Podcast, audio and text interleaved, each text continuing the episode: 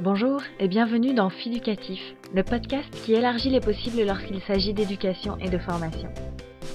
Je suis Charlotte et j'ai créé ce podcast pour vous présenter des méthodes pédagogiques innovantes, des visions de l'éducation qui sortent des sentiers battus, des façons différentes d'enseigner et de concevoir la formation. Toutes les deux semaines, je vous propose de vous inviter dans une conversation que j'ai par Skype avec quelqu'un qui justement expérimente Aujourd'hui dans le podcast, je rencontre Sandra. Sandra, je l'ai découverte via son article de blog dans lequel elle racontait son choix de se lancer il y a un an de cela dans l'instruction en famille. Je n'ai jamais vraiment souscrit à ce discours récurrent qui veut que les enfants non scolarisés soient peu sociables, mais je dois avouer que j'avais quelques stéréotypes quand même, notamment sur les familles qui font ce choix. J'avais quelque part par exemple l'idée que ce sont des parents qui sont en colère contre un système ou qui sont embutés contre une forme de norme. Sandra a complètement bousculé cette idée reçue chez moi et c'est tant mieux. Chez elle, j'ai seulement trouvé beaucoup d'ouverture, de douceur, de curiosité et de recherche de quelque chose qui lui convient, à elle et à sa famille, pour construire le meilleur pour eux tous.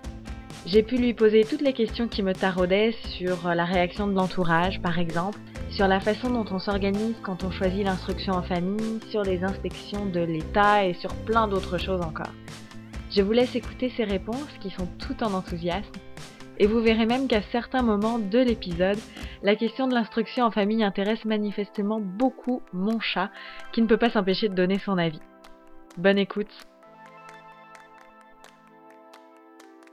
Je me demandais, la première question qui m'est venue là en te disant, c'était euh, c'était quoi toi ton rapport avec l'école? Est-ce qu'il y a quelque chose de, de ce que tu fais maintenant avec tes enfants qui vient de ton rapport à l'école? À toi. T'étais quoi comme euh, comme écolière? Quel genre d'écolière? Alors, euh, je pense que oui, je pense que euh, mon histoire avec l'école a forcément eu un impact sur ma vision de l'école pour mes enfants, c'est certain. moi, j'étais une élève, aux, yeux des instituts, j'étais une élève parfaite, c'est-à-dire que j'étais, je, je, faisais ce qu'on me disait, je, je, je, jamais je ne remettais en cause ce qu'on me disait de faire, je le faisais, je je suivais les ordres. Euh, j'étais, euh, ben, on, on, on m'a beaucoup étiqueté de timide, de réservé et tout ça. Et, euh, et donc en fait, j'ai passé ma scolarité à être l'élève modèle qui suit euh, les, les, directives euh, sans vraiment donner son avis, quoi. Voilà.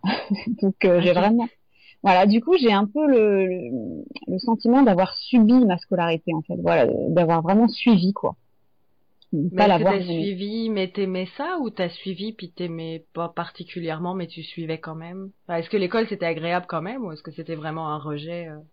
euh, C'était, il y a eu des, enfin, je peux pas dire que c'était 100% l'un ou l'autre. C'était, euh, euh, je, disons dans la balance, c'est le négatif qui l'emportait. Euh, c'est-à-dire que je passais mes journées en, en rétention. En fait, j'étais en stress. Hein, je me je me chargeais en stress toute la journée. Hein, clairement, j'étais dans la, je me retenais toute la journée, mais j'y puisais quand même. Euh, j'ai épuisé énormément de bons côtés.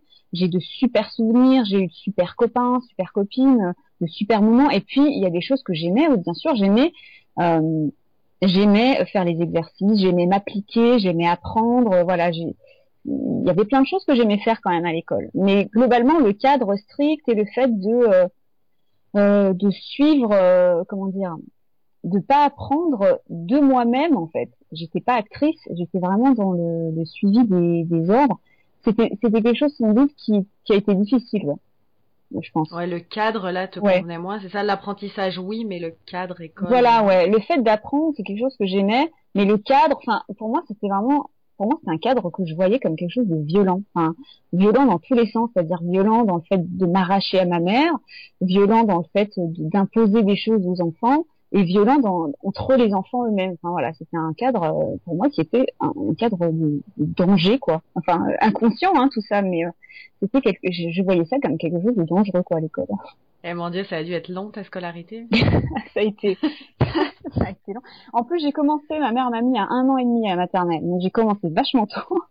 Un an et demi? Ouais, à l'époque, bah à l'époque, on pouvait, enfin, il y avait des toutes petites sections et comme j'étais de fin d'année, euh, bah, j'ai commencé à un an et demi. Euh, bah, après, j'ai eu deux ans euh, quelques quelques mois après, mais euh, ouais, on peut commencer, on peut commencer super tôt. Oh waouh Et euh, ouais, bah ouais. Et du coup, j'ai fini ma scolarité quoi vers mes 23 ans, quelque chose comme ça. Donc ouais, ça a été long, ouais.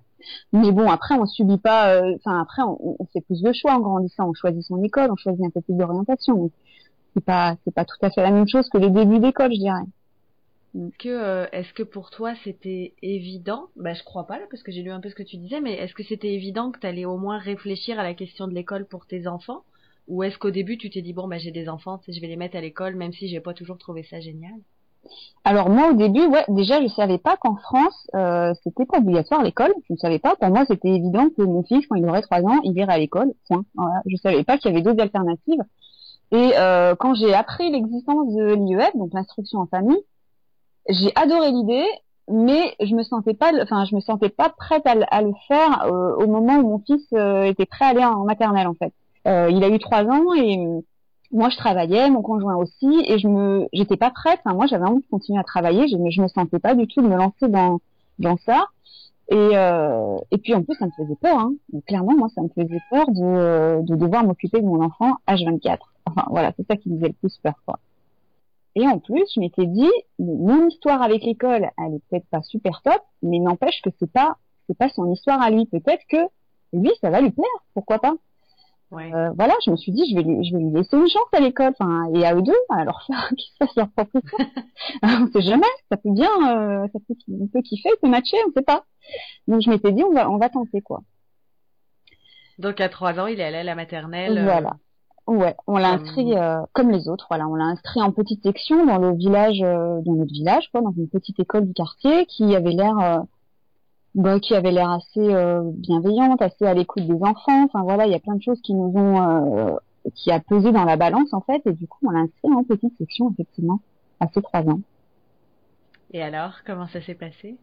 Et alors, euh, et alors, mon fils, euh, c'est dur parce que inconsciemment, enfin, je sais pas si c'est inconscient ou pas, bref, mais je voyais en lui la petite que j'étais parce qu'en fait, il recalquait les mêmes comportements que j'avais. Enfin, c'était dingue. mais, euh, c'était euh, le petit élève idéal, encore une fois, aux yeux euh, des, des, instituts, tu vois, comportement, comportementalement parlant, il était, bah, il suivait par, parfaitement ce qu'il fallait faire, il, il n'hésitait pas, il râlait pas, il faisait tout ce qu'il fallait, etc. Mais en fait, ce qu'il y a, c'est que bah, du coup, il, il se chargeait en tension et en stress pendant ses journées d'école et à la maison, c'était un, un, un- un ouragan, quoi. c'était euh, Ouais. beaucoup de cris, beaucoup de pleurs, beaucoup de, bah, de, de décharges, quoi. C'était très difficile à la maison, très difficile. Et ça a été dès le début de l'école ça?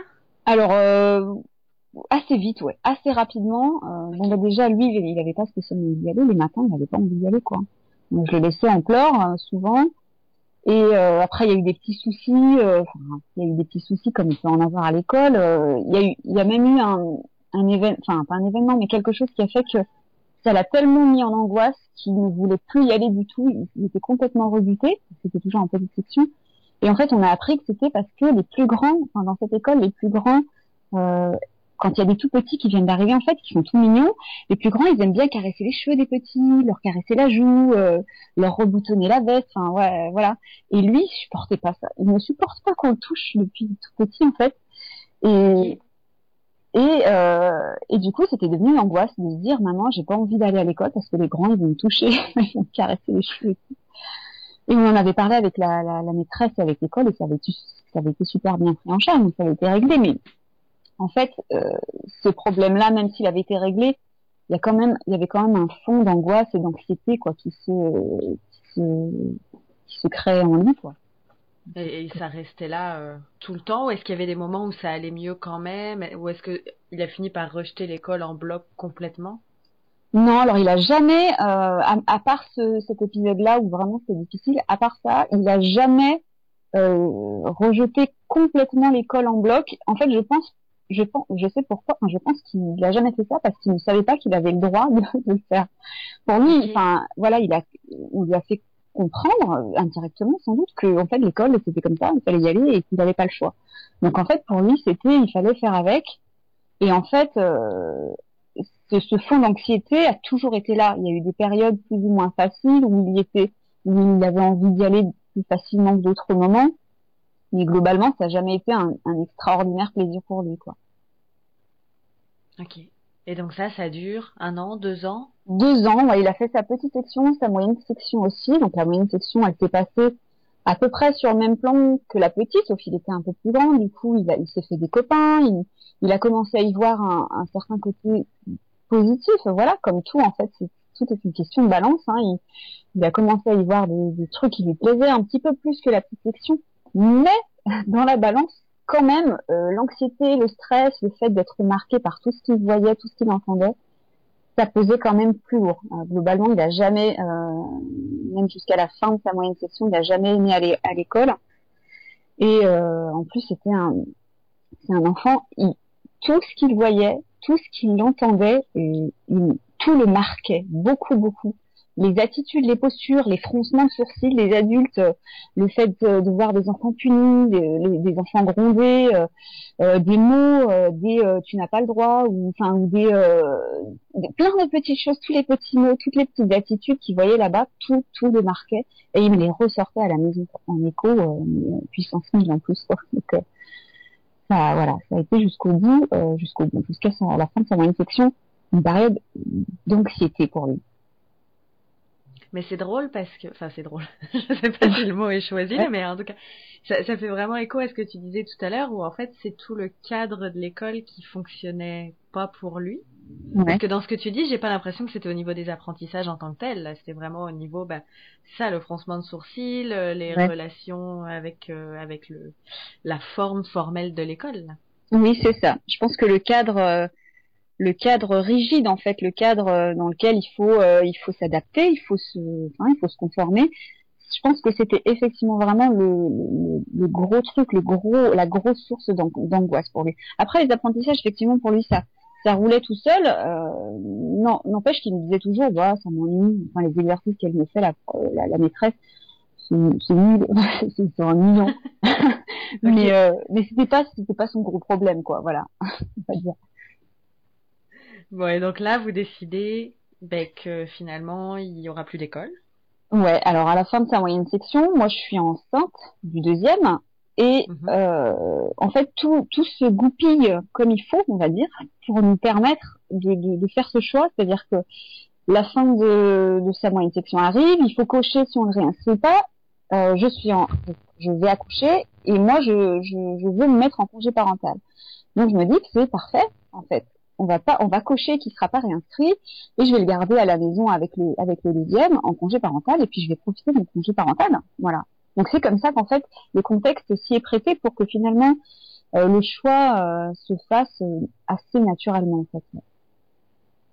Et alors ça doit être tout bizarre ce moment où septembre arrive et puis bah on va pas à l'école.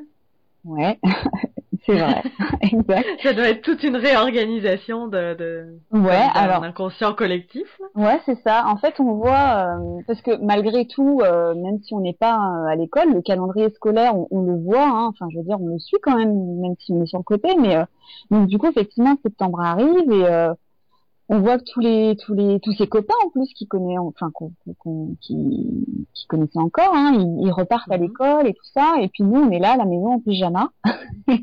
Et, et, on reste en pyjama. Bon.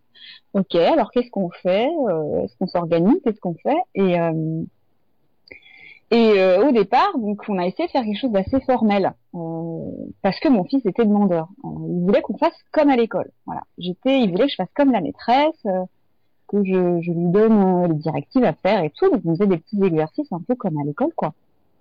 Pour faire un peu comme les autres. voilà, je pense que c'était pour, euh, voilà, comme tu dis, c'était euh, se briser, se briser ce, cadre qu'on connaît tellement bien.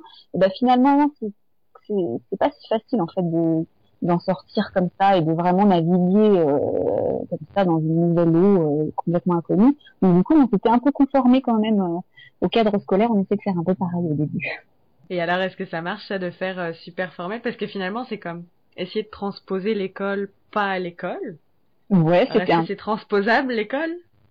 Alors, euh, tout, tout, toute la structure de l'école, est-ce que c'est transposable Non? Alors déjà, je n'avais pas la même attitude que la maîtresse. je punissais pas, je punissais pas mon enfant. Euh, je le comprenais pas, voilà. Donc j'étais une maîtresse c'est cool, hein, euh, voilà. Donc du coup, il se chargeait pas en stress, mon fils. Hein. Il me balançait tout ce qu'il avait pas envie de faire, il me disait. Euh, et euh, Et donc du coup, euh, ça a marché un temps. Voilà, ça a marché un petit moment. Euh, il était ok au début pour faire les petits exercices, on va faire, on va faire les, un peu de lecture, un peu de machin, tout ça. Et puis très vite, ça l'a, ça l'a ennuyé. Au bout de quelques semaines, euh, en fait, je pense que c'était le temps de, de se décrocher de, de cette habitude-là, de, de ce cadre-là. Et au bout de quelques semaines, il, il voulait plus. Il voulait plus qu'on fasse comme à l'école. Euh, il avait plus envie, ça l'intéressait plus, ça l'ennuyait, ce que je lui proposais, ça l'ennuyait. Donc il a fallu faire autrement. Complètement même. Et alors faire autrement, ça, ça ressemble à quoi? Parce que là, ça veut dire que tous les possibles s'ouvrent d'un coup, mais est-ce que tu étais un petit peu perdu? Est-ce que tu avais des idées? Est-ce que...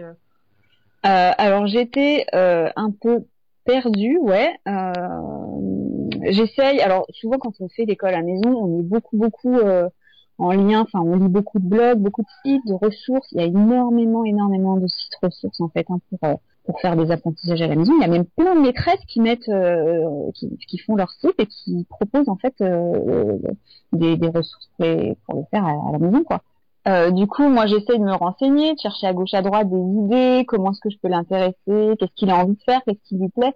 En fait, j'étais plutôt en mode, euh, je sondais, je, je, je, sondais lui, je l'observais, j'essayais de comprendre qu'est-ce qui lui plaisait, en fait.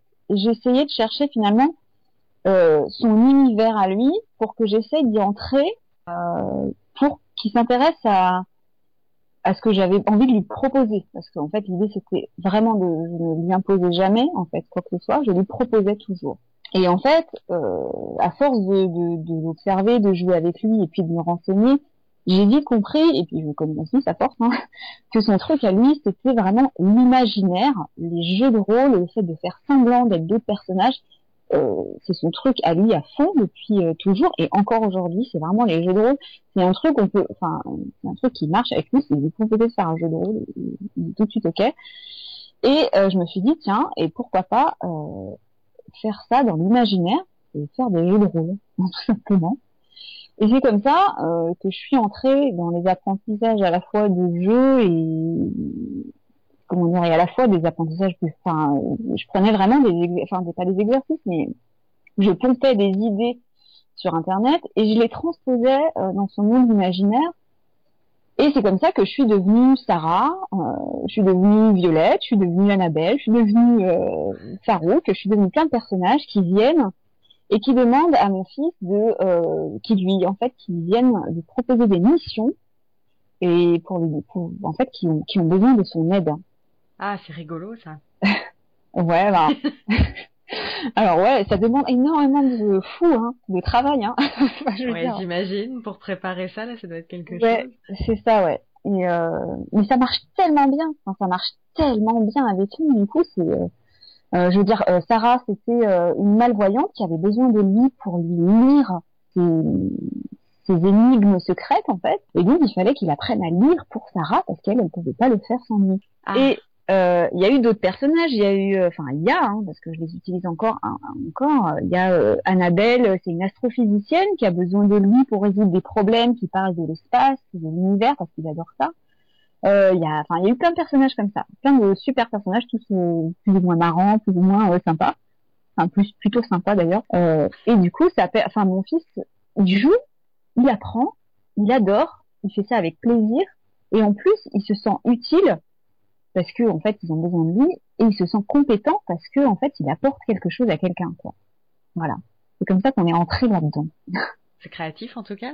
Et euh, est-ce qu'il y a un programme que tu dois suivre quand tu crées les fameuses missions dans les jeux de rôle? Est-ce que parce que c'est ce qu'on disait tout à l'heure là, l'école c'est pas obligatoire, l'instruction est obligatoire à partir de 6 ans pour l'instant. Ça va peut-être changer, mais en tout cas pour l'instant c'est 6 ans. Est-ce qu'il y a des textes quelque part qui disent ok, euh, dans telle classe un enfant, enfin dans telle classe, à tel niveau un enfant doit apprendre telle chose et toi tu t'en sers pour créer tes jeux de rôle ou, ou est-ce que comme là pour l'instant c'était la maternelle, c'était plus ouvert?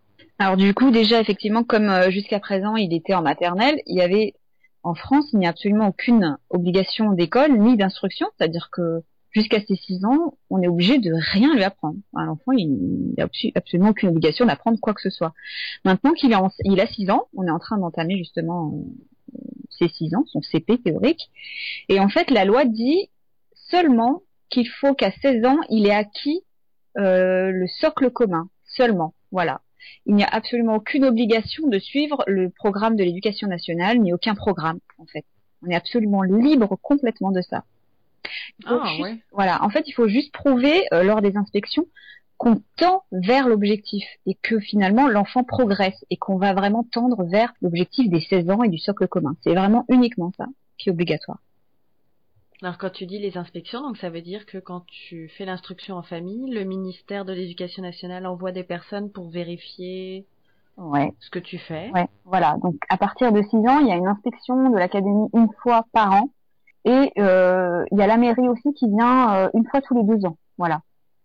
La mairie? Ouais, la mairie. Euh, alors c'est vraiment juste c'est vraiment juste une formalité a priori. Alors je ne suis pas encore passée moi. Mon fils vient d'avoir 6 ans euh, il y a quelques jours. Donc euh, mm-hmm. et euh, donc j'ai pas encore eu d'inspection ni de l'un ni de l'autre, mais oui la mairie vient, mais c'est juste pour connaître les raisons de ce choix et c'est tout. Enfin ils sont vraiment pas là pour ils, ils interrogent pas l'enfant ni rien. C'est vraiment ah. formalité quoi, administrative je crois. Et comment t'envisages ça que des gens viennent, euh, bah pas forcément la mairie spécialement là, puisque c'est juste administratif, mais plutôt que des inspecteurs viennent vérifier ce que tu fais avec ton fils? Euh, C'est une petite source de stress quand même. Ouais. Euh, même si j'ai complètement confiance en fait euh, en notre façon de faire, même si elle est toujours à Romanie, voilà. Mais euh, c'est une source de stress bien sûr, mais euh, vraiment, je pense que je fais confiance à la fois à mon fils parce que je sais que il apprend, il apprend bien tout seul quoi. Et puis en plus, euh, j'ai confiance vraiment en, en, vraiment, j'ai vraiment confiance en, dans l'apprentissage autonome et tout ça, et je, je, je, crois vraiment que ça que ça va aller. enfin, je sais pas. En fait. vraiment, voilà. Donc je pense que je me, enfin, je me fais confiance à moi et à mon conjoint aussi pour être là et pour euh, bah, pour défendre s'il y a besoin de défendre, peut-être pas, mais pour défendre notre façon de faire face aux inspecteurs qui viendraient. Donc voilà, c'est plutôt stressé mais assez confiante quoi. Est-ce que c'est une confiance que tu as eue tout le long ou est-ce qu'il y a des moments où tu t'es dit oh non non euh, on va pas y arriver, euh, on va le remettre à l'école? Euh, Alors euh, oui mais pas pas lié aux apprentissages encore une fois. Euh, alors après, mon fils, euh, parce que pour, il a peut-être certaines facilités pour l'instant, c'est-à-dire pour pour tout ce qui est de la maternelle, la grande section, et voilà, hein, j'en suis j'en suis qu'à là. Hein. Je suis pas, je suis pas avec un enfant qui a 12 ans, qui fait du, voilà, des, trucs un peu plus euh, un peu plus corsés, mais euh, on a eu des moments difficiles dans notre année, mais pas liés à l'apprentissage encore. Ça, c'est vraiment le point super positif. Les apprentissages ont coulé tout seuls, sans absolument aucun forçage, aucun, aucune contrainte. Mais c'est plutôt vraiment le quotidien, le fait d'être avec mes enfants tout le temps et de gérer, enfin, et de, alors surtout, j'en ai deux en plus, hein, donc de gérer les deux enfants toute la journée, c'est ça qui a fait que parfois l'épuisement était là, et c'est ça qui a parfois euh, fait renaître dans ma tête l'envie de l'école, mais, pas spécialement en fait l'idée de, des apprentissages encore une fois, c'est vraiment juste la fatigue en fait personnelle. Ouais. Et est-ce que, parce que là, donc c'est ce que tu disais, tu as deux enfants, donc tu en as un autre qui est plus jeune, qui est pas en âge euh, où la question se pose de la scolarisation ou pas, c'est ça? C'est ça, ouais, il a deux ans, donc pour l'instant. Ok. Ouais. Donc à partir de l'année prochaine, la question va se poser? Voilà. Surtout que si la, la loi passe en France, on ne sait pas encore, mais l'instruction dit obligatoire à partir de trois ans, il sera concerné en plus. Ouais. Et eh oui, donc tu en auras deux d'âge scolaire. Voilà. À la maison. Ouais c'est ça. Comment t'envisages ça?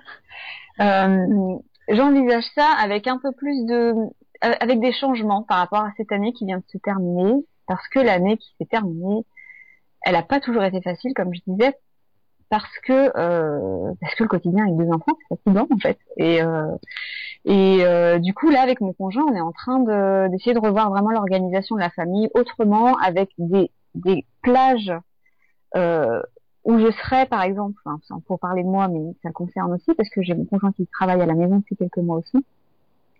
Et euh, du coup, on va essayer de partager vraiment des plages où euh, l'un de nous est à 100% avec les enfants et l'autre est complètement déchargé. Et ensuite, on pourrait essayer d'inverser, vraiment pour essayer de se décharger de cet épuisement, d'être euh, tout le temps à, là, devoir s'occuper des enfants et tout ça. C'est vraiment le point le plus difficile, je dirais. Et c'est ça qu'on est en train de revoir.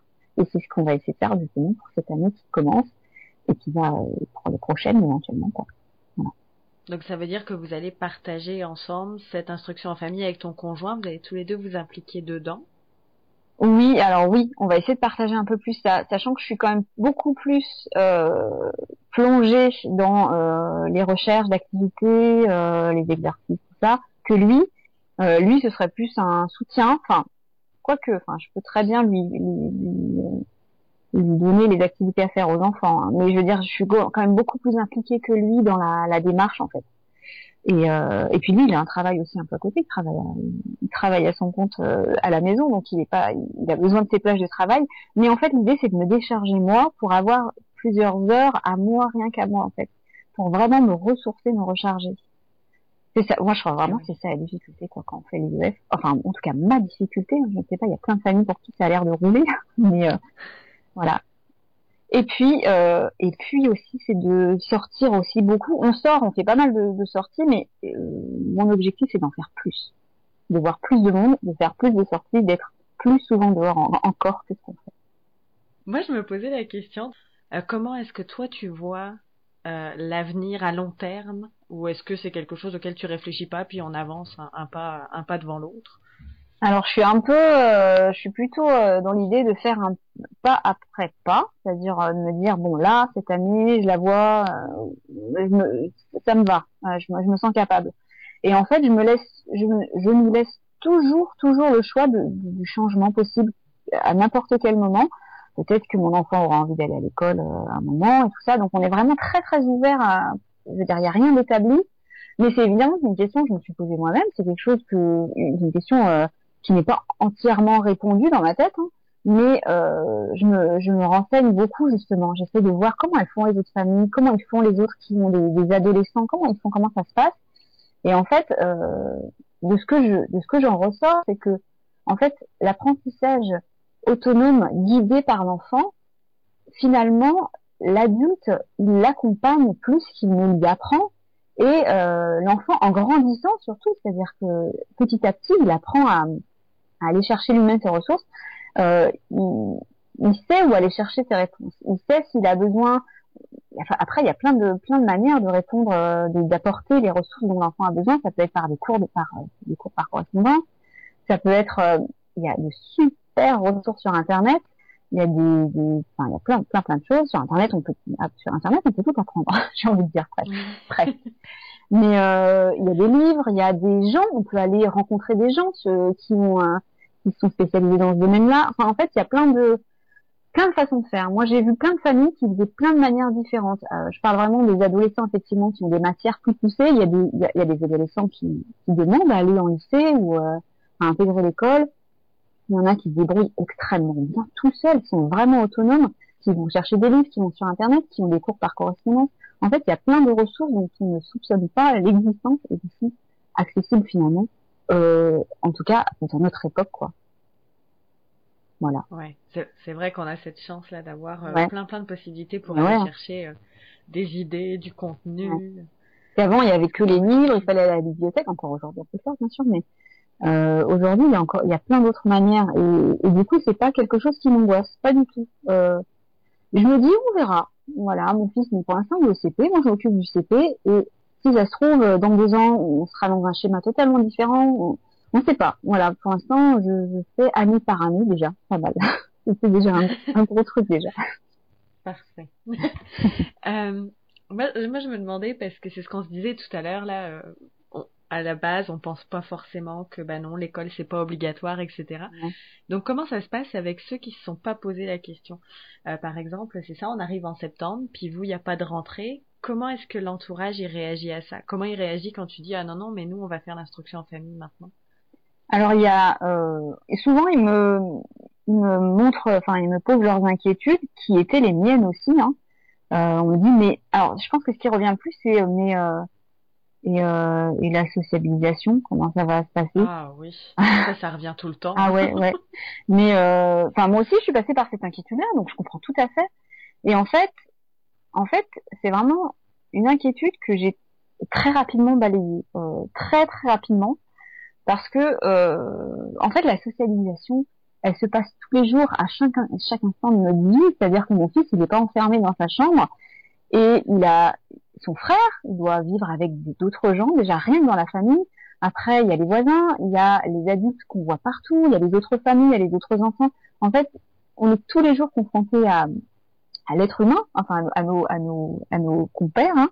et euh, finalement ça se fait très bien, ça se fait très bien et surtout ça se fait tout seul et naturellement.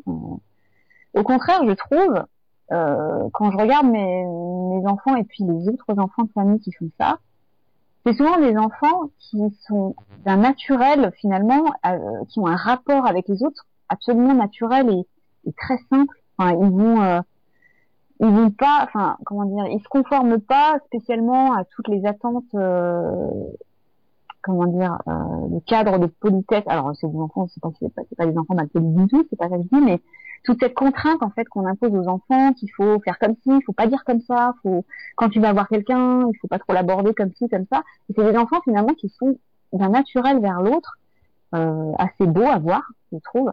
Et finalement, même mon fils, qui est plutôt d'un un tempérament anxieux, et ben il débrouille vachement bien. enfin moi je ouais, il, il débrouille vachement bien avec les autres, vachement mieux que moi qui était à l'école depuis un an et demi, vachement mieux. Donc du coup c'est vraiment euh, une inquiétude que j'ai vite balayée quoi. Voilà. Et alors comment t'expliques ça là quand tu dis que quand tu regardes autour de toi les autres enfants euh, qui sont euh, sur ce système d'instruction en famille euh, et ton fils là, tu les trouves tous tous très à l'aise, très naturels? Est-ce que ouais, comment est-ce que t'expliques ça? Eh ben, euh, comment? Alors, c'est que mon avis, c'est que ma vision avec mes yeux, mais euh, parce que dans un cadre euh, où on laisse l'enfant finalement euh, assez libre de son regard, où on lui impose pas, parce qu'à l'école, alors après, moi je parle de l'école que j'ai connue moi et que mon fils a connue, hein, bien sûr, il y a des tas d'autres écoles différentes qui font autrement, mais dans l'école classique entre guillemets, euh, on impose beaucoup de choses. Euh, il y a un cadre de politesse. Il faut dire bonjour, faut dire merci, faut dire au revoir, faut s'excuser, même si on n'a pas envie, même si tu es en colère, tu le dis quand même. Euh, tu dois, tu dois prêter si t'as pas envie. Enfin voilà, il y a plein de choses comme ça qui font que quand on, finalement, quand on laisse faire l'enfant, quand le cadre n'est pas imposé et qu'on laisse l'enfant faire à sa manière, à sa nature, il va, il va être lui-même. C'est-à-dire que si il a envie d'être en colère contre quelqu'un d'autre, il va l'être il va exprimer sa colère et après ce sera fini, ce sera c'est bon, c'est passé.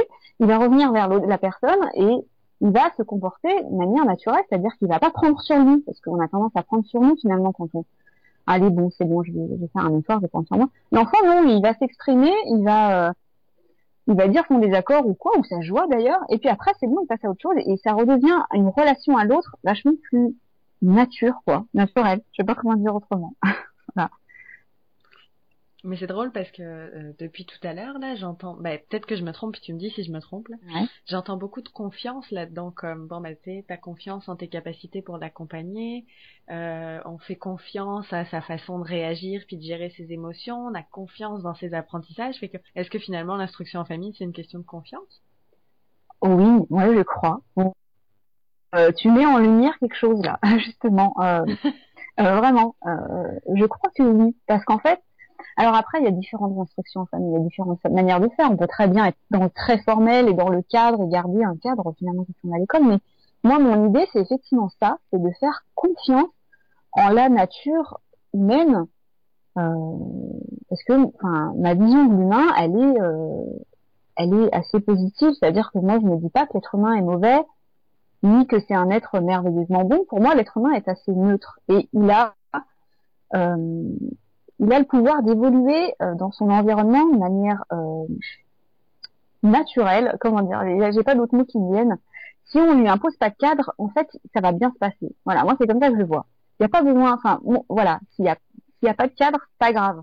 En fait, au contraire, la nature humaine va s'exprimer très bien. Il va se débrouiller très bien l'être humain si on, si on enlève tout ça, toutes les, barrières, toutes les, injonctions, toute la conformité qu'on veut lui mettre.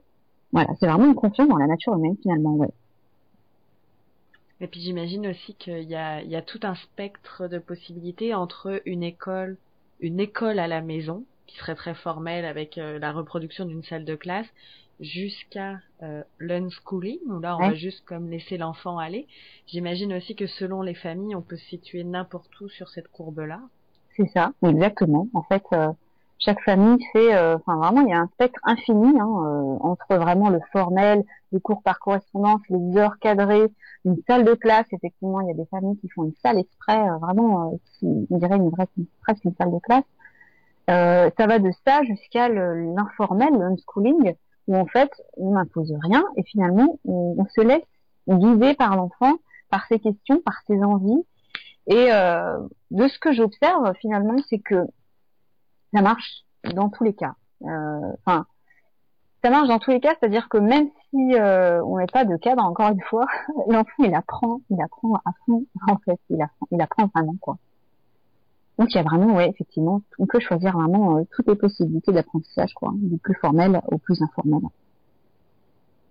Bon, ça laisse, ça laisse plein de possibilités en tout cas pour chacun de faire ce qui lui ressemble, de ce qui lui convient aussi. Après, c'est positif. Ouais. Et puis après, c'est une liberté qu'on a en France. C'est ça qui est génial. Hein. Enfin, c'est voilà, on a cette liberté-là. Au Québec, je pense que c'est pareil, je crois. Oui. Ouais. à ma connaissance. Ouais. Je pense qu'il y a pas mal de pays où c'est le cas, mais effectivement, c'est ce que tu disais au début, là, on n'y pense pas forcément parce que ben, nous, on est allé à l'école, donc on va mettre nos enfants à l'école, et puis arriver euh, chaque mois de juillet, tout le monde nous annonce que c'est le moment d'acheter un cartable, et que donc finalement toute la société s'organise autour de ça aussi. Tout à fait, ouais. Ah ouais, moi j'étais vraiment surprise que je me suis dit mais ah bon, ah bon, c'est pas obligatoire en fait. Enfin, on n'est pas au courant, personne ne nous le dit effectivement, ouais. Je me demandais là juste pour terminer si euh, il y a des ressources que tu avais. Tu parlais de sites internet où on peut retrouver, si on veut faire l'instruction en famille, on peut retrouver plein de ressources, d'idées, etc. Est-ce que toi, il y en a qui t'aident vraiment? Est-ce qu'il y a des livres que tu peux proposer, mettons, pour aller plus loin? Euh, Alors pour euh, rien que sur l'idée de l'IEF, moi j'ai regardé le DVD qui s'appelle Être et devenir, et c'est un magnifique, c'est un magnifique, magnifique film à regarder. J'aime aussi beaucoup euh, regarder. Alors André Stern qui a écrit des livres, j'ai pas encore acheté. Euh, il, a, il, a, il, a, sorti un livre, envie d'acheter qui s'appelle, je crois, Tous enthousiastes. Astor, tous enthousiastes. Euh, c'est André Stern, c'est un, adulte qui n'est jamais allé à l'école et qui, qui a une, une, façon de voir le monde qui est merveilleuse et que, qui est pour moi, en tout cas, une référence. Euh, après, je navigue effectivement sur plein de sites, plein de blogs. Euh, mais je, je zappe beaucoup. Je suis une grosse zappeuse, je vais prendre partout, partout en fait. Euh, il y a euh, deux sites que j'aime beaucoup qui s'appellent Passe Éducation, Passe-Éducation. Et puis il y a le site euh, Bout de Gomme, Bout de Gomme que j'aime beaucoup aussi. C'est vraiment des sites plein de ressources que j'aime beaucoup. Merci beaucoup en tout cas pour cette conversation, je trouvais ça passionnant. Eh ben merci à toi de m'avoir invité en tout cas.